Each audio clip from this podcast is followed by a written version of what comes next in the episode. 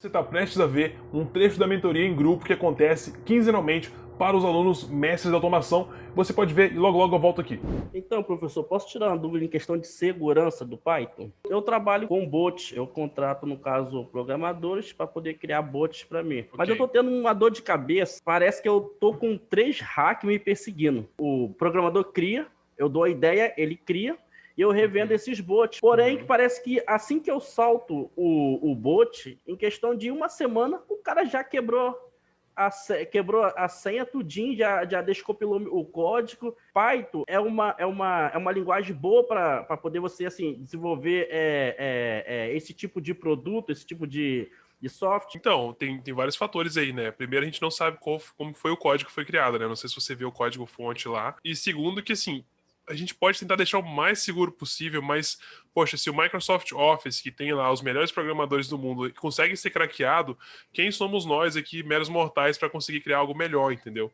É, mas, assim, tem algumas medidas sim que podem ser usadas para que não seja tão fácil quebrar o seu código assim, o código fonte é, é um pouco complicado, porque de fato dá para você descompilar um código, é fazer engenharia reversa, e assim, não é qualquer pessoa que vai saber fazer isso, é uma pessoa que tem muito conhecimento, é, mas tem muitas pessoas, tem muitos programadores, assim, muito bons no Brasil, inclusive o Brasil é conhecido como a, a, um dos lugares onde tem mais hackers do mundo, né?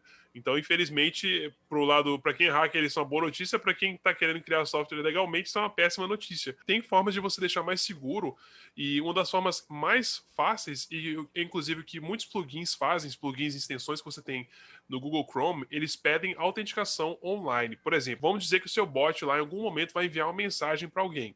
Só que você quer que só pessoas que te pagaram consigam enviar mensagem, certo? Eu não tenho servidor. Meu bot é apenas eu crio o, o programador cria o executável uhum. e ele cria o, o gerador de chaves. Tu acha que por ele estar tá criando desse jeito, sem ter servidor, é mais fácil é, uma invasão, conseguir é, roubar o bot?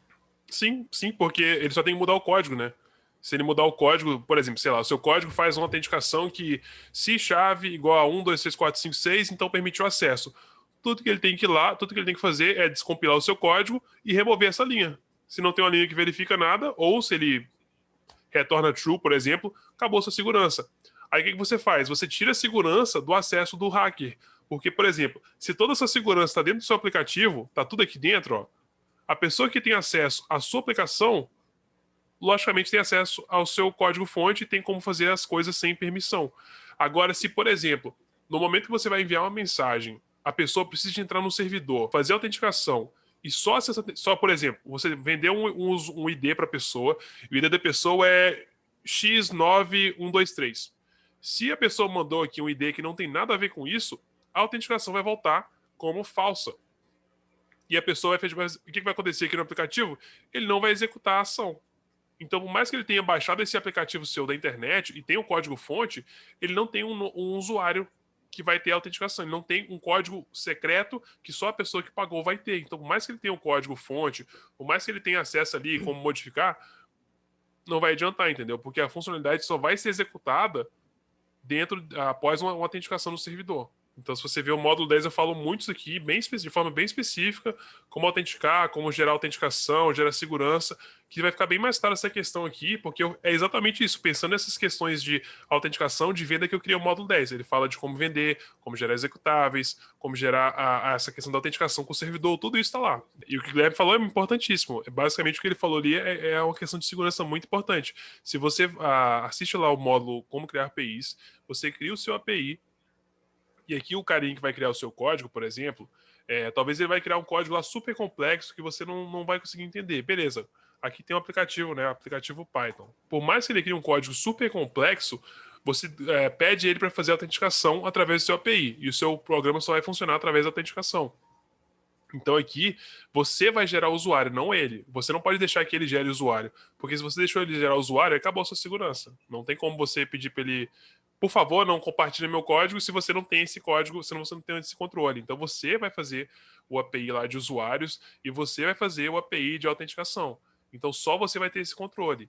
A pessoa vai só acessar o seu, o seu código, entendeu? Porque aí no momento o aplicativo dele que ele compartilhou com alguém foi passado para outra pessoa, no momento que ele tenta fazer a autenticação, ele para de funcionar. Aí a pessoa não consegue fazer nada, entendeu? Acabou de assistir um trecho da nossa mentoria do Mestres da Automação. E para você que quer também se tornar um mestre da automação, nós estamos com as turmas fechadas atualmente. Mas para você que quer saber como participar, não esqueça de conferir aqui na descrição desse vídeo. Eu sempre deixo informação que vai te dizer exatamente como você pode participar, o que, que está rolando, informações relacionadas. E se você também quer se tornar um programador Python profissional, não esqueça que nós temos o curso de Python que está aberto. Você pode sim se matricular e nós temos também mentorias em grupo que acontecem quinzenalmente. O link vai estar na descrição, você pode se matricular eu vejo você lá dentro do curso na nossa próxima mentoria. Um abraço.